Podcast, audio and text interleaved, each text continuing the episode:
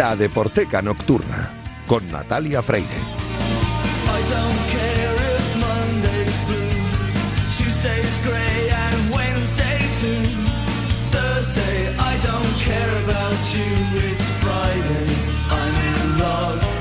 Bienvenidos a la Deporteca Nocturna, el programa de Radio Marca en el que demostramos que el deporte es y genera cultura. Os recuerdo que disponéis de un correo electrónico, ladeporteca.gmail.com.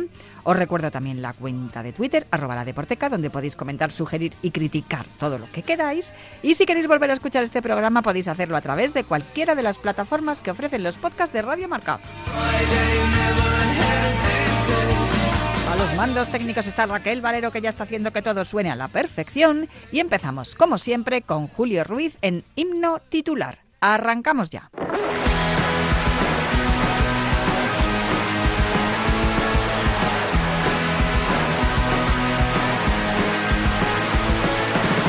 No me gusta que me guste el fútbol, pero ¿qué le voy a hacer? Venga Lopetegui, sonríe, Florentino paga bien, dando pena contra Holanda, casi casi rompo la pared y mi colega con la mano me pide calma como cristiano. El maldito lo lo lo lo, no soporto las canciones de Bueno, pues ha llegado el momento de. mm, Yo creo que es el momento más guay de la noche en la Deporteca, porque tengo aquí a Julio Ruiz, aunque bueno, luego los invitados y los reportajes y eso también está muy bien, pero es que lo de Julio mola mucho porque a mí me mola mucho la música y me mola mucho escucharle. Por cierto, que tiene un podcast que se llama Tus discos grandes en Subterfuge No, Radio. todos los discos Todos los son- discos son grandes, es verdad. Ya. todos los discos. Anda, que he empezado bien patinando. nada. he empezado patinando. Todos los discos son grandes en Subterfuge Radio. Todos los martes publica un nuevo episodio. Y no os lo debéis de perder porque es una continuidad de ese programa Sí, más o menos. disco sí, grande que es estuviste la, haciendo la 50 años. continuidad lógica. Antes era lunes a viernes una hora, ahora es semanal y suele ser hora y media, hora 35, hora Y 40. ahí te no quitas tiene- un poco el gusanillo. Y ahí seguimos pues dándole cancha. Así antes noticias del día, pues ahora son noticias de los últimos días. Si eran novedades, a lo mejor acaba de salir. Bueno, pues a lo mejor hace unos días que ha salido, sí.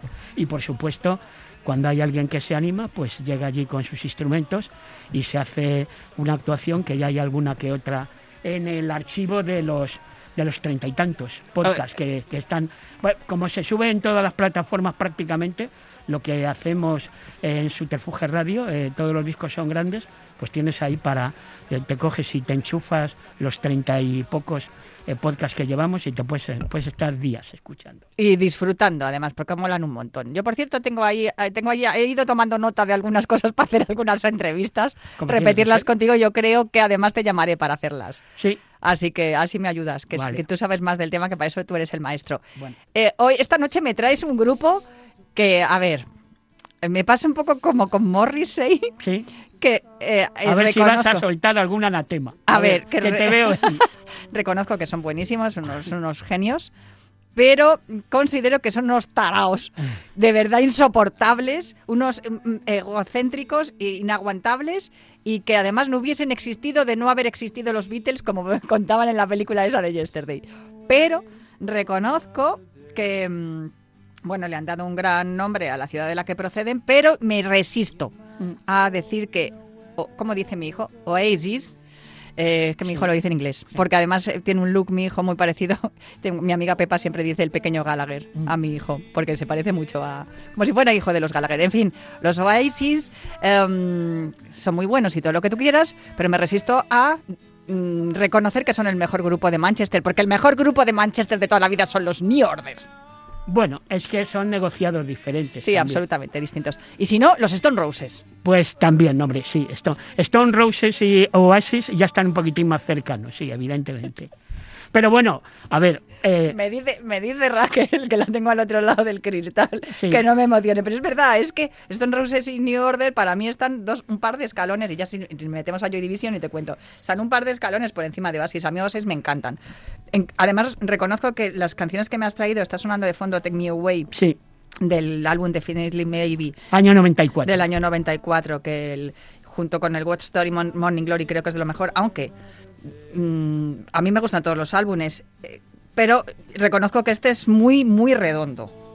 Sí, la verdad es que, a ver, eh, ellos, claro que en su eh, comentario correspondiente al principio de sus aventuras hablaban de la conexión con, con el mundo Beatle, obviamente. Sí que es cierto que Noel y Liam, pues no sé si cultivan adrede esa especie de rivalidad, entre comillas, ahora me ajunto, ahora no me ajunto contigo.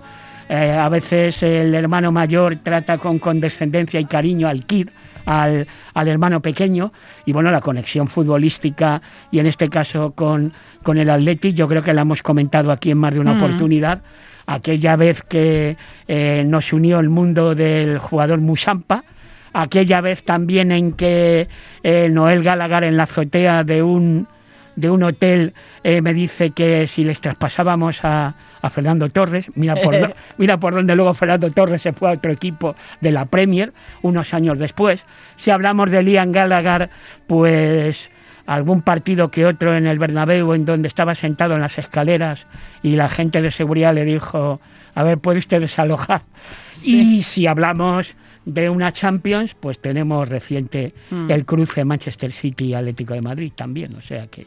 Sí, yo reconozco que puestos a, a hablar de rivalidades también, recuerdo haber, haber visto una fotografía de Damon Albarn de los Blur con un gorro del Atleti. Sí. Bueno, Damon Albar, eh, yo siempre digo lo mismo y... Es del a- Chelsea, ¿no? Yo sí, creo. sí, sí, yo siempre digo lo mismo y además su hija, Mm. súper fan de ¿Lo Fernando... contaste aquí? Sí, súper fan de Fernando Torres. Yo siempre digo lo mismo, Oasis y, y Blur.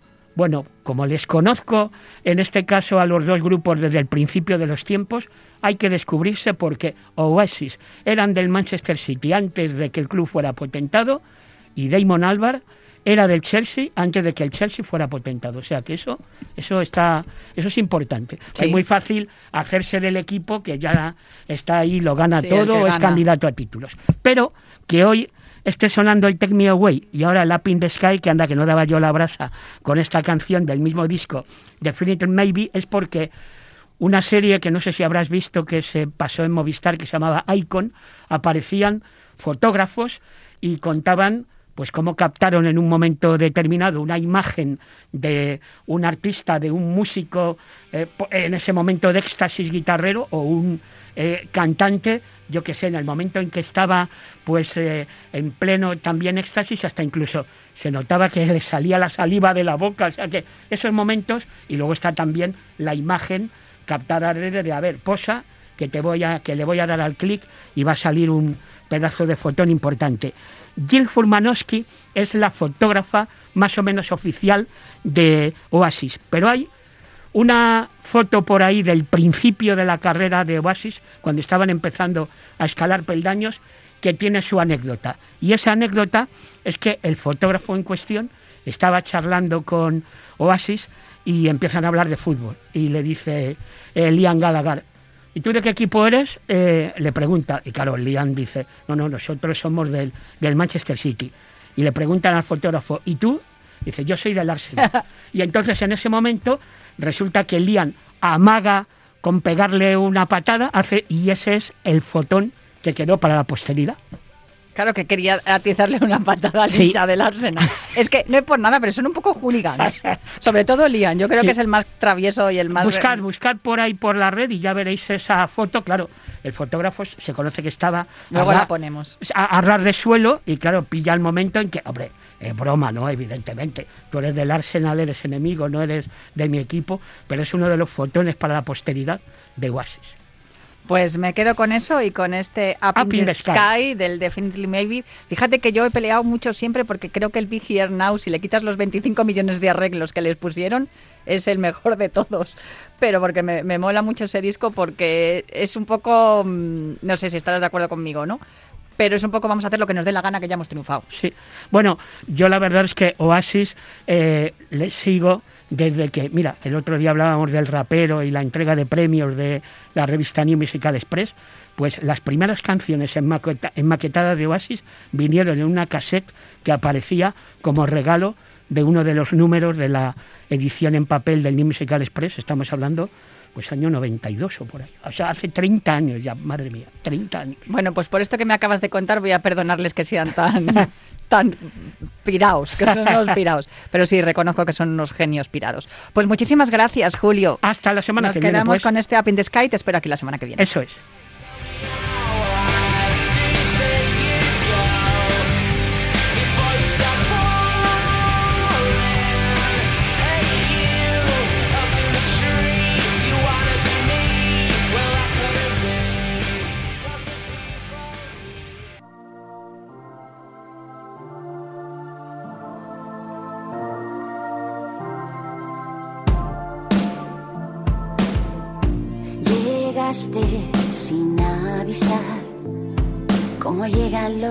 Mensajes en botella. Te llevaste por delante lo que estaba por venir. Qué tonta fui, qué ingenuidad. Dejé la puerta medio abrir por el miedo de enfrentarme a mi reflejo. Pero al verme en el espejo simplemente sonreí porque aquí estoy, nunca me fui. Tengo una maleta llena de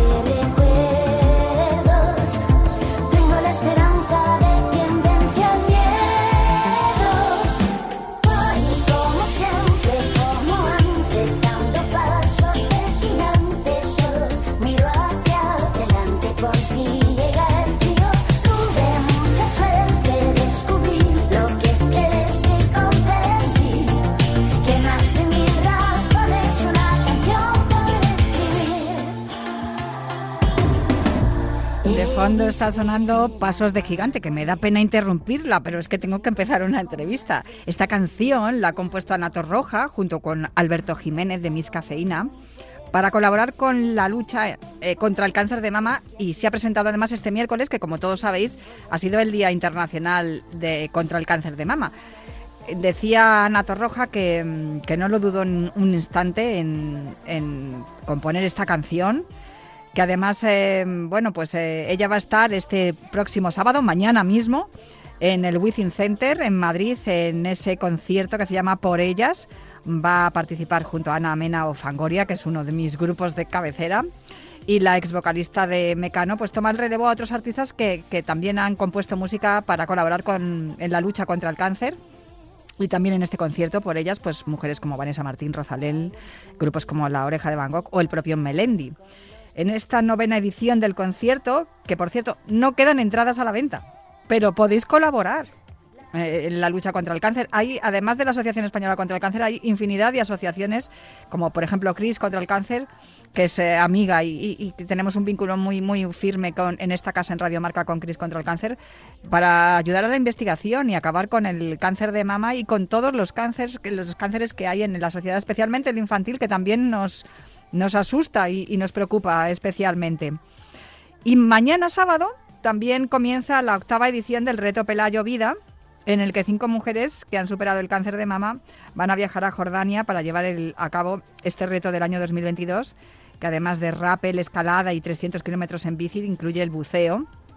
Estuvieron el lunes por aquí en la redacción de, Radio Marca las cinco valientes que van a partir para Jordania mañana mismo pero no son las únicas eh, valientes y, y supervivientes que han estado por aquí por Radio Marca. Y hay una especialmente que no es que haya venido a la redacción muchas veces, pero le tenemos un cariño muy especial, porque además de haber sido una de las expedicionarias de la tercera edición, la que se realizó en 2017 en el Ártico, que a mí me parece una de las más chungas por el, por el entorno y, por el clima, ella además recogió todas sus experiencias de aquel reto en un libro titulado Encordadas, en el que habla de esa cuerda que, la, la mantenía unida a sus compañeras mientras cruzaban un mar helado, inmenso, y que a día de hoy también las mantiene unidas con un hilo invisible que, que las une más allá del tiempo y la distancia. Además, es la persona que tiene el copyright de los abrazos de seis segundos. A ver, lo explico. Bueno, mejor que lo explique ella. Muy buenas noches, Ana Olivo, ¿cómo estás? Hola, buenas noches Natalia. Jo, qué agustito aquí contigo, qué calorcito, ¿eh? A pesar de que estás hablando del Polo Norte, pero contigo está muy agustito, la verdad. De verdad, digo, voy a darle paso ya porque si me pongo a hablar de ella y me, y me puedo que se me, se me acaba el tiempo para la entrevista y esto no puede ser. Porque Ana, o sea, eh, es de dominio público, pero te adoro, lo sabe todo el mundo.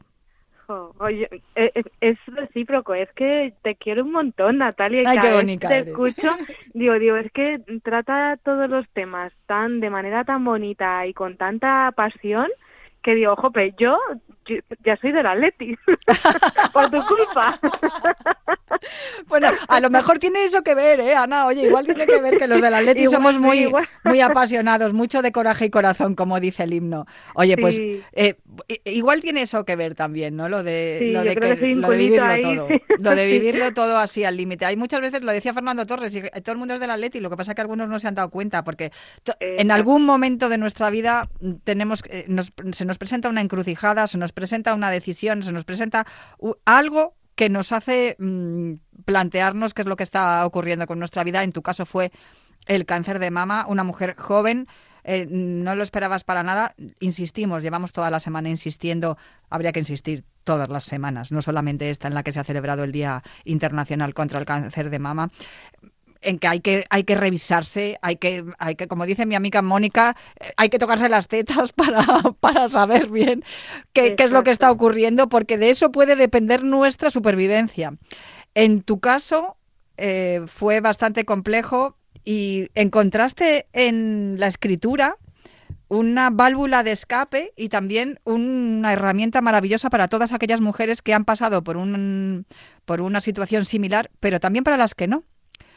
Porque yo recuerdo que cuando leí tu primer libro, yo fui agente secreto, yo pensé, bueno, yo es que no he tenido cáncer de mama, aunque teniendo en cuenta los porcentajes, Ana, vemos los porcentajes y creo que es una de cada ocho mujeres tiene el riesgo de padecerlo. Pero yo recuerdo que cuando leí tu libro dije, "Pf, madre mía, lo que acabo de aprender. Aprendí un montón, aunque yo no he estado nunca en tu situación.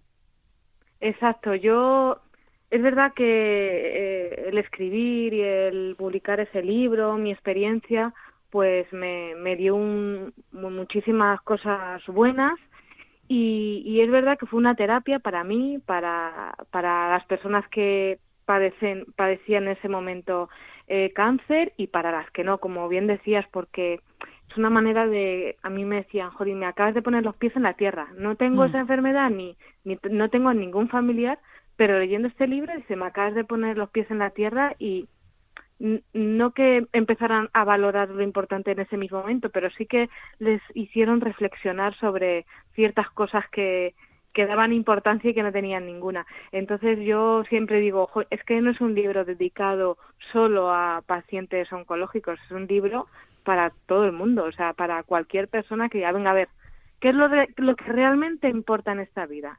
Y es, eso es el libro.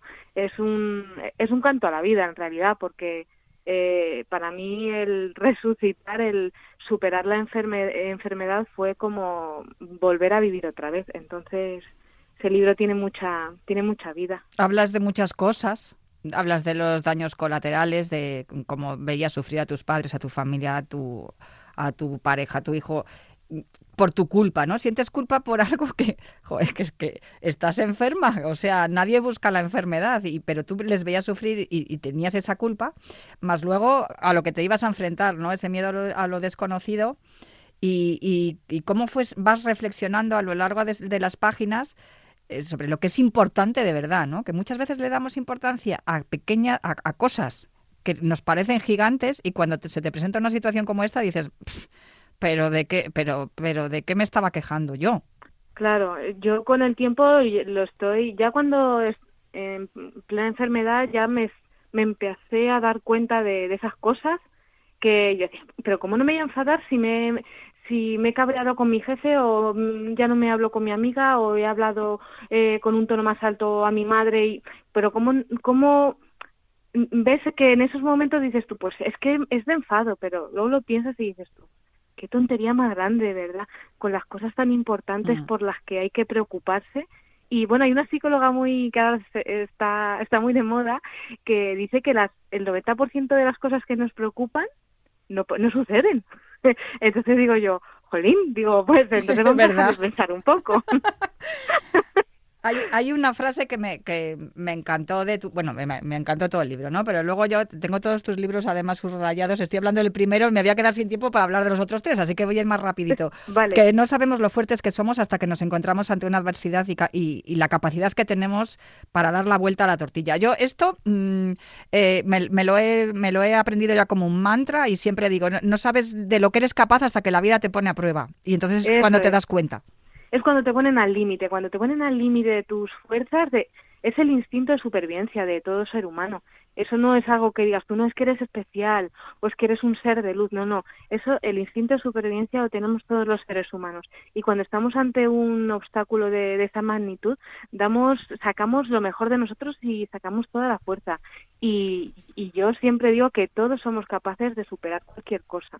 Y luego el sentido del humor, que también Bueno. a- rematas el libro con eso, ¿no? Una actitud Sí. positiva derriba muros con solo tocarlos y el buen humor es como el loctite, lo arregla todo. Pero es que hay, hay capítulos, por ejemplo, yo cuando leí el de Me quedo calborota, eh, digo, Sí. o sea, así lo tienes clarísimo. Y lo de agentes secretos porque tenías que cubrirte, ¿no? Para que no te diera el sol con, por Claro, la con mi sombrero y tal, iba ahí camuflada, ahí como un agente secreto.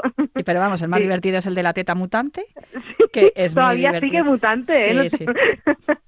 Y, y además, eso, eh, cosas que- tan sencillas como que al final te acabas acostumbrando a todo y ya está. Sí. Y esto es lo que hay. Eso Pero, es. pero aquí no acaba todo, porque claro, decimos, vale, eh, te has enfrentado a esto, eh, has conseguido pararlo, has conseguido vencerlo. Siempre hablamos, es que no sé si es bueno lo de usar eso de vencer, porque al final mm, dices, y, la- y las que no lo, y las que no se curan, ¿qué pasa? ¿No han vencido? ¿Han- ¿No han luchado? Sí, han luchado también, pero hay veces que no, no lo consigues, ¿no? Pero bueno, ahí estás en la pelea. Estamos todas, como estamos diciendo, porque es un riesgo que corremos todas las mujeres, por eso insisto Claro. en las revisiones. Pero Lo que está claro, Natalia, perdona que le interrumpa, Sí. que todas y todos somos luchadores. Porque, ¿qué es la lucha? Pues un gran esfuerzo en un tiempo continuado. Eso lo tenemos que tener claro. Lo de ganar o perder ya es otra historia. Eso yo creo que lo tendríamos hasta que borrar. Pero luchadores, todos. Y de eso, Eso se trata. Y de ahí es de donde sale el homenaje y, y también sale la, la posibilidad de que si tienes a alguien cerca y tienes investigación y tienes recursos, en la lucha es mucho más fácil, no es tan complicada. Que, que por eso también hay- que insistir en ello. Pero tú no contenta con esto, ¿vale? Eh, eh, vencido al cáncer, voy a publicar un libro contando mi experiencia y ahora me voy al Ártico a recorrer, eh, recorrer un mar gi- gigantesco helado con otras cuatro locas como yo, que en realidad lo que sois, sois locas por la vida, claro. Y de ahí te sale otro libro preciosísimo, que es como un cuaderno de bitácora que se llama Encordadas y que, y que publicaste después de ese, de ese reto Pelayo de 2017 y que además tiene un mensaje que es otro mantra que tengo también instalado en mi vida, que para ser feliz se necesita muy poco. Sí, pues esa frase yo creo que me la tendría que tatuar porque tiene toxinas de la tinta, si no me la tatuaría, fíjate Sí. lo que te digo. Pero es verdad que esa experiencia, eh, ¿sabes qué pasa Natalia? Que cuando superas o cuando pasas por esa enfermedad, ya no voy a hablar de superar o no, porque siempre está ahí, ¿no? Pero y pero cuando consigues eh, eh, superar el tratamiento, eh, esa sensación de, de vida, de sentirte viva, decir otra vez estoy aquí, pues es como un poco adictiva porque necesitas experiencias fuertes para sentirte muy viva. Entonces, am, con esta experiencia, con la expedición al Ártico, 10 días en el hielo, pues yo esa experiencia para mí fue un chute de vida. Eh, correr por la montaña es un chute de vida. Es las experiencias así con mucha adrenalina para mí es como una medicina. Entonces, el deporte para mí es tan vital y tan importante que vamos, no hay día que yo no haga deporte. Saltar grietas de tres metros y cosas así, ¿no? Con cuerda, ¿eh? Con cuerda. Sí, sí, sí, sí. A ver, a ver, que el riesgo es los justos, pero vamos, que también hay que Sí. pegar el salto. Sí, sí, Pero es sí. verdad. No, no, pero está bien eso lo de la adrenalina, lo del riesgo y lo de adictivo. Me cuadra con lo de que seas de la Leti también. Mi hijo me ha hecho del Atleti. No, no, no, pensaba que había sido yo, leñe. Bueno, no, no. que no, que también tú. Está bien, está bien. Pero el libro, sin duda, tiene también algunos momentos de, que, que- de flaqueza, ¿no? Porque, claro, eh, no es todo tan fácil ni tan bonito. Ah, mira que viene, cruza el Ártico, tal. Pasasteis momentos chungos. Muy difíciles, igual que el cáncer. Hay momentos buenos, momentos de decir, "Uf, estoy viva otra vez, o sea, estoy resurgiendo con el- como el ave fénix, y momentos de decir, por favor, mm, estoy que me no puedo más con mis fuerzas, pero siempre tienes esa ahí, esas, esas ascuas ahí que sigues ahí. Eh, son altibajos, son, es como, son pasos de gigante, como la canción que has puesto al principio de Mecano, es, o sea, de Ana Torroja, perdón.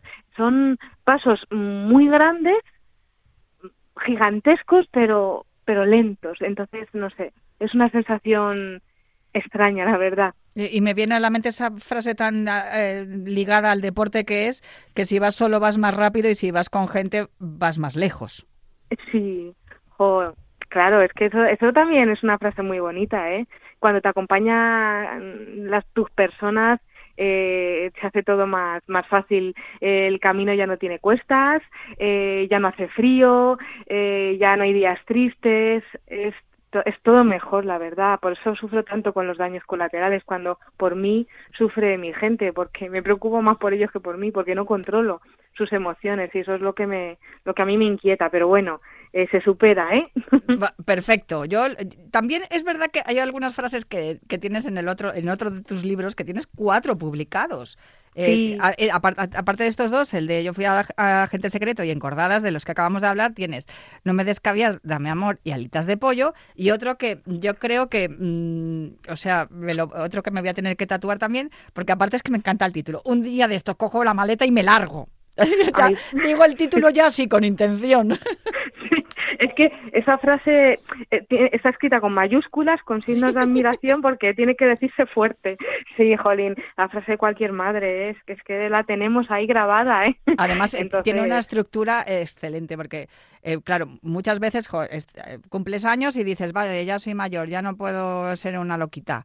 Qué lástima. Y este libro, sin embargo, mantiene a la protagonista adolescente y la prota- protagonista adulta. Pero déjame que estábamos hablando de lo de que cuando, si vas con gente ya eh, no hay días tristes, está todo bien. Pero hay una frase en este libro que dice, no es tan fácil hallar la felicidad. Uno no se va a buscar la felicidad y la encuentra porque sí. Me da una barra de pan y un poco de felicidad, por favor.